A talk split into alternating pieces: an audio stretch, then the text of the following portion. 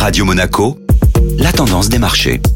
La tendance des marchés avec la Société Générale Private Banking. Bonjour Laura Guilal. Le jargon financier s'approprie régulièrement des noms d'animaux pour décrire une situation. Pouvez-vous nous en évoquer quelques-uns? En finance, de nombreuses expressions tirées du règne animal sont souvent utilisées comme métaphores. Les termes les plus courants sont boule et bear market.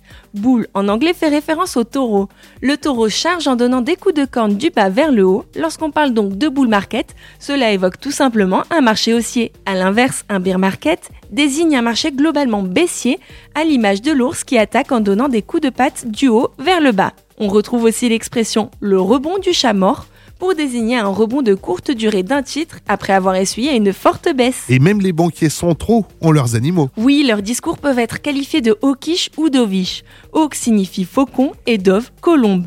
Le faucon, réputé pour ses qualités de prédateur, désigne un banquier central ayant des politiques monétaires plus strictes, privilégiant des taux d'intérêt plus élevés afin de garder le contrôle sur l'inflation. A l'inverse, la colombe, symbole de paix, qualifie une politique monétaire plus souple pour encourager la croissance économique. Bonne journée à tous. Société Générale Private Banking Monaco vous a présenté la tendance des marchés.